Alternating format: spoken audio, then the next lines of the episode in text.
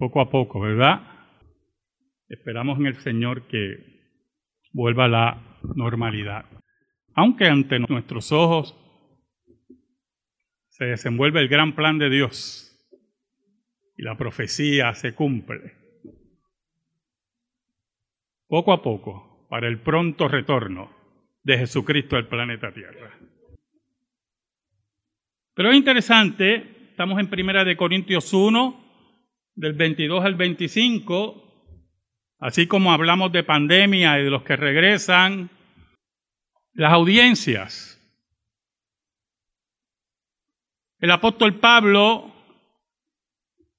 tuvo varias audiencias, grupos que escuchaban que eran de diferentes extracciones filosóficas, culturales. Y el apóstol Pablo nos enseña en su práctica cómo él bregó con esas audiencias, cómo habló a los judíos en las sinagogas, cómo habló a los griegos en Atenas, cómo habló a los romanos en los juicios, un dominio sorprendente del apóstol Pablo del sistema jurídico judío, cuando es acusado y pide testigos en el tribunal y llama al juez y diciéndole, si no hay testigos que me acusen, como era el sistema jurídico romano, no se me puede culpar. Una de las formas que llevamos el Evangelio es identificando a la audiencia. Y si no tenemos un concepto claro de la audiencia, podemos cometer errores. Pero la identificación de las audiencias no significa cambiar el mensaje. El mensaje del Evangelio es uno. Cristo murió por los pecadores, de los cuales yo soy el primero, y Cristo venció la muerte y fue a los cielos por su pueblo. Y allí en el Gólgota, no importa la audiencia, estaba el Mesías de Dios, estaba el Dios encarnado dando su vida por los suyos.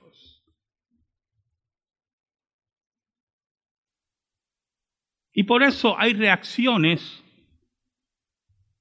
de esas audiencias de diferentes formas. Y esas formas no anulan la centralidad del Evangelio. Oramos.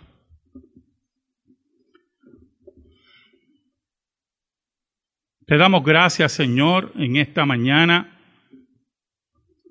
por tu inmensa, inmensa sabiduría, la cual no puede ser contabilizada ni medida. Tú guías a los tuyos en el sendero de la santidad, en el sendero de la obediencia a tu palabra, porque se rinden ante ti por el poder del Espíritu Santo y quieren alimentarse de la savia de ese árbol del Evangelio de ese árbol que nunca será cortado. Ese misterio del reino, la semilla de mostaza, que comienza como una simple y pequeña semilla y se convierte en un árbol grande que cobija al mundo. Ayúdame en esta mañana para exponer tu palabra y que llegue al corazón de tu pueblo, de aquellos que no te conocen y conozcan que solamente en ti hay vida eterna y salvación. Y de tu pueblo para que siga creciendo en madurez y santidad. Te lo pedimos, Señor, por Cristo Jesús. Amén. Y amén. Por eso es que al mismo tiempo que debemos conocer las audiencias, ese conocimiento debe estar impregnado de respeto a la audiencia. ¿Y qué queremos decir con respeto a la audiencia? Usted puede llegar como misionero a un área escarpada y muy distante de personas que tienen poco contacto con lo que llamamos civilización. Esta famosa civilización que mata a sus ancianos, que mata a sus hijos en el vientre, que nos habla de eutanasia. Esa es la civilización. Y usted puede llegar a esa audiencia y tener un contacto con ella por su conocimiento de su cultura, de su folclore, de sus conceptos mágicos religiosos, y poco a poco llegar a ella y con la palabra del Evangelio, con respeto, pero al mismo tiempo con firmeza, predicar ese Evangelio puro y simple, esperando que el Espíritu de Dios, que es aquel que lleva la palabra, llegue al corazón de esa audiencia. Pero el apóstol Pablo conocía dos audiencias muy importantes.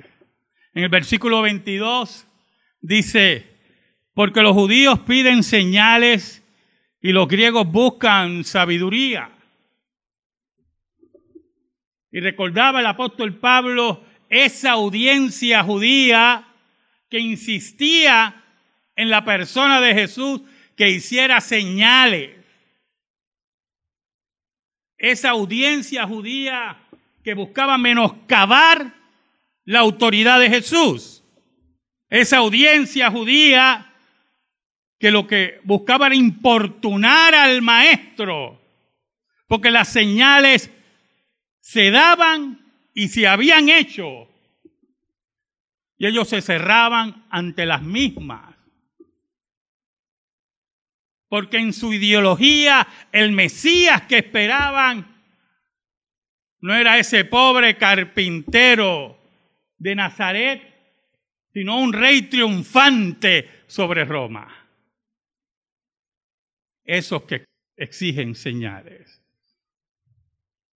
La audiencia griega, no solamente la palabra griega y griegos, es más amplia. Esa audiencia gentil, con escuelas filosóficas, con folclore, como dije anteriormente, con conceptos mágicos religiosos. Esa audiencia racionalista que entiende que la sabiduría debe estar arraigada en una razón poderosa que le dé cabida a una afirmación religiosa. Esa sabiduría que busca en escuelas filosóficas resolver los problemas de la vida y caen en ese ciclo de discusión sin ninguna solución final. En medio de eso, es interesante, el Evangelio irrumpe en esas audiencias.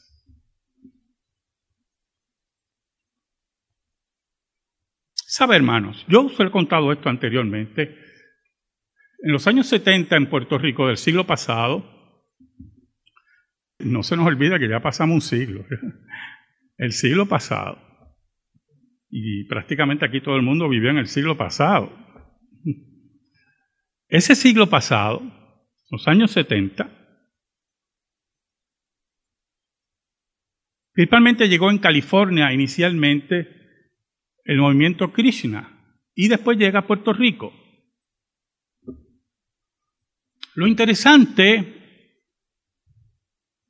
de estas personas es el método de engaño. Irrumpen una sociedad occidental cristianizada, con una cosmovisión impactada por el cristianismo, para traernos otra cosmovisión. Y descubren en ese trabajo que Jesús es importante para la sociedad occidental. Aún en esa época los ateos tenían palabras de respeto a Jesús. Por lo tanto, los Krishna trabajan un discurso de profundo engaño, en el cual presentan a Jesús como un líder espiritual importante, un gurú, lo cual sería una forma de transcultural su discurso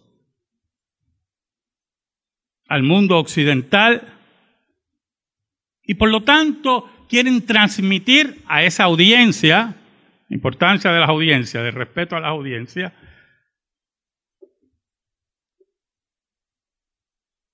una veneración a Jesús. Y ahí está el problema. Ahí te reside el problema. El respeto a las audiencias no está, escuche bien, en cambiar el mensaje de la audiencia o lo que cree la audiencia mediante palabras disfrazadas. El respeto a la audiencia es que yo sé lo que tú crees y yo no estoy de acuerdo.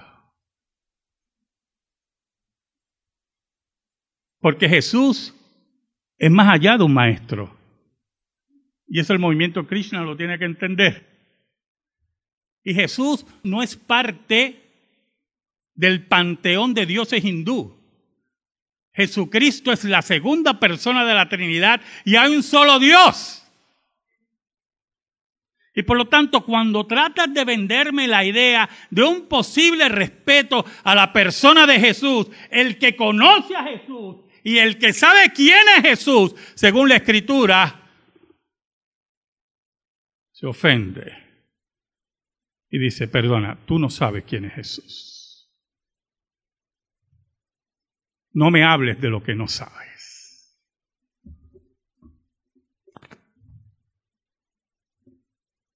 Por eso, el apóstol Pablo, sin cambiar el mensaje y sabiendo a la audiencia, escuche bien, mira el versículo 23, pero nosotros predicamos a Cristo crucificado, para los judíos ciertamente tropezadero y para los gentiles locura. No es presentarte a Cristo crucificado según posiblemente tú puedas aceptarlo, no disfrazar al maestro, no inventarme otro Cristo, no. Nosotros predicamos al Cristo crucificado, aquel que es tropezadero para los judíos. A esa audiencia que reclamó a Jesús, que persiguió a Jesús, que crucificó a Jesús, para ellos totalmente fuera de la imaginación y fuera de toda lógica, es que el Mesías fuera crucificado como un criminal.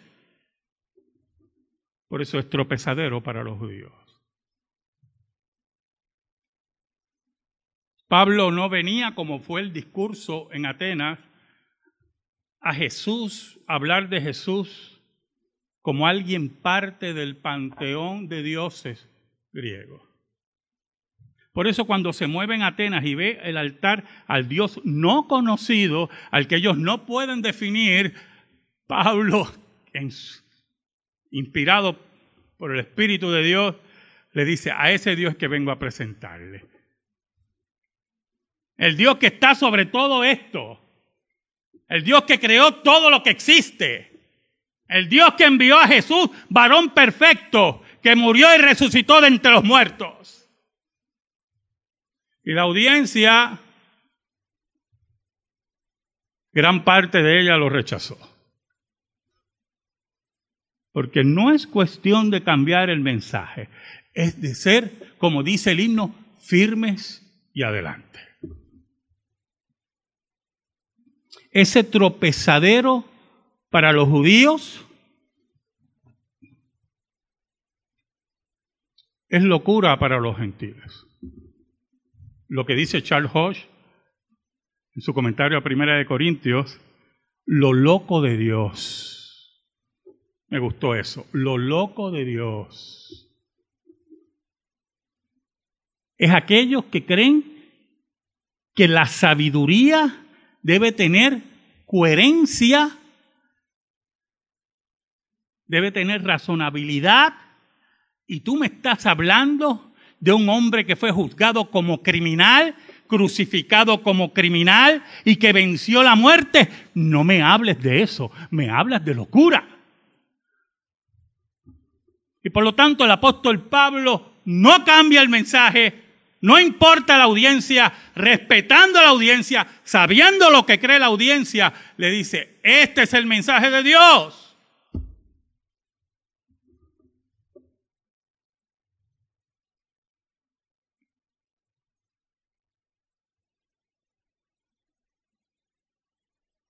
Es la locura que los gentiles lo lleva a risa, a burla.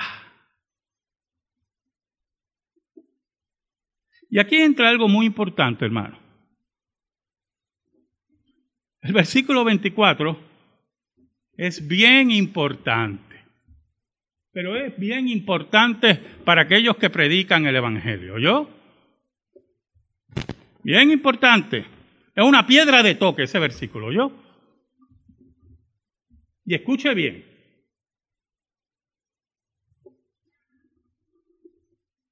Ningún predicador y ninguna iglesia, hermano, no importa lo perfecta que sea la iglesia o la aspiración a perfecta que sea, puede cambiar el corazón del ser humano. No hay forma que yo predique. No hay forma, hermano, que yo pueda cambiar el ser humano. No hay liturgia, no hay belleza de himnos, no hay profundidad de himnos que pueda cambiar el corazón del ser humano. Solo la palabra de Dios, por el poder del Espíritu Santo, cambia al ser humano. La predicación del correcto evangelio cambia la vida del ser humano por el poder del Espíritu Santo. Por eso el versículo 24, el apóstol Pablo, que todo lo tenía claro, dice, mas para los llamados. No importa la audiencia que usted tenga, no importa que sea la audiencia más hostil, no importa la audiencia que tenga más odio. No importa la audiencia que tenga más incredulidad. Allí en medio de esa audiencia están los llamados de Dios. A esos le predicamos. A esos les llevamos la palabra no adulterada. A esos es que entregamos nuestra vida total para que la palabra de Dios correctamente enseñada llegue a su corazón. Por eso que el triunfo, escuche,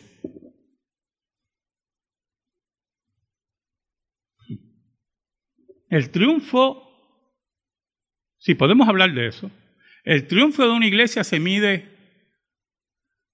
por tres aspectos. La correcta aplicación de la disciplina, la correcta administración de los sacramentos y la correcta enseñanza de la escritura. Porque Dios es el que trae a los suyos. Como dice el libro de los Hechos, y todos los días añadía a Dios a la iglesia a los que iban a ser salvos. Es la predicación correcta, es la roca de Dios. Por eso, cuando el apóstol Pablo nos habla aquí de los llamados, de aquellos que Dios ha predestinado para salvación, más para los llamados así, judíos como griegos. Y aquí entra ese gran misterio que tenemos que siempre afirmar. La iglesia de Dios se compone de judíos y gentiles es el nuevo pueblo de Dios. Y cuando el apóstol Pablo nos habla aquí de esa nueva creación, nos habla de la conversión, de la justificación. Acompáñenme a Romanos, hermano. Romanos capítulo 1, el versículo 16, el apóstol Pablo dice, porque no me avergüenzo del Evangelio, porque es poder de Dios para salvación a todo aquel que cree el judío primeramente y también el griego. Entonces el apóstol Pablo se introduce en cuatro axiomas muy importantes.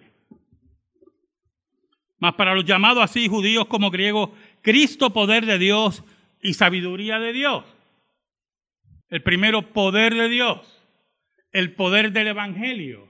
El poder de transformar por la verdad de Cristo crucificado por la verdad de la tumba vacía.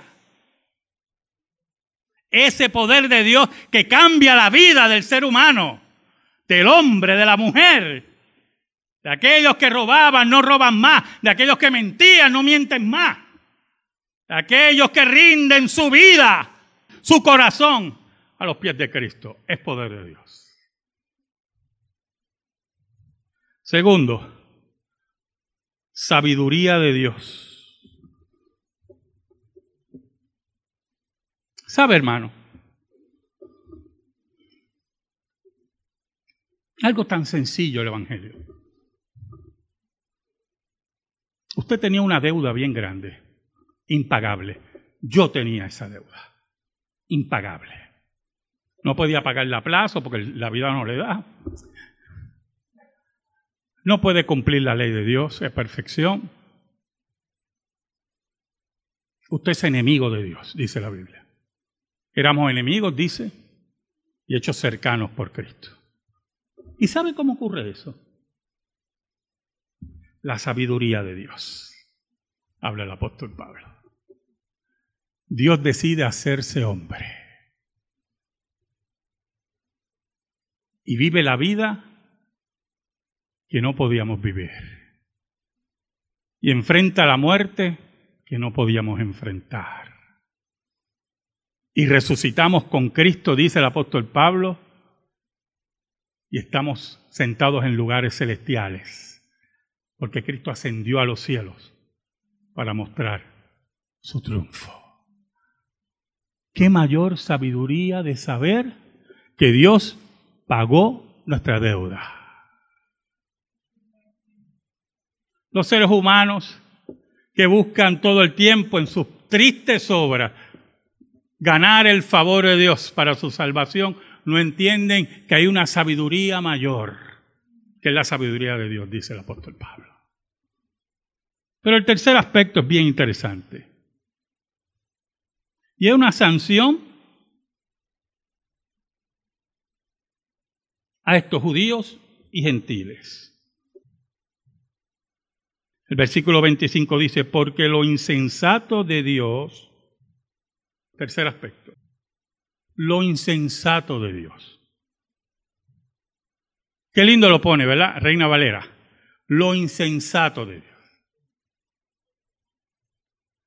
Como dice Charles Hodge, lo loco de Dios. El desvarío de Dios. Eso que llaman los gentiles y los griegos, la locura que te lleva a reírte. Esa locura, dice el apóstol Pablo, ese paso de Dios por ti, por mí,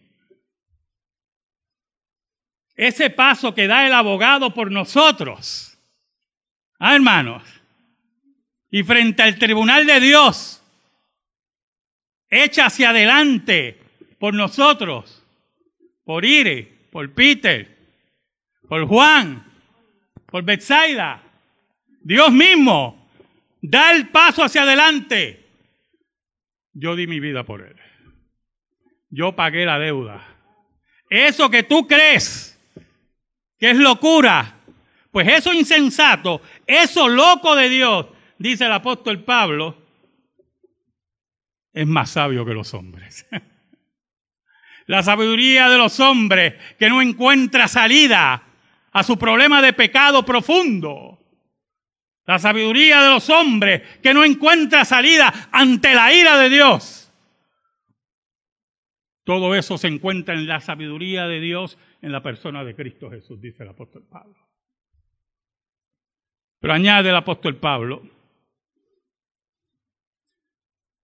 porque lo insensato de Dios es más sabio que los hombres y lo débil de Dios es más fuerte que los hombres. Esa debilidad que decían los judíos, esa debilidad en su obediencia pasiva que lo lleva al Gólgota, a morir como un criminal, humillado, aparentemente derrotado, esa debilidad que creían los judíos que habían salido del problema, ¿qué problemas se formaron? Porque allí en el Gólgota las fuerzas del infierno fueron derrotadas y el pecado fue totalmente derrotado. Es allí, hermano, en el Gólgota, donde lo que se, se dice lo débil de Dios era la fuerza de Dios. Oiga, cuando Pablo escribió esto era el siglo primero. En comparación al mundo conocido, el imperio romano, sus dioses, sus cultos increíbles, sus templos. Escuche. Y su filosofía. Había una banda de ilusos que creía que un judío, un joven judío, que murió como un criminal, había vencido la muerte había sido entronizado en los cielos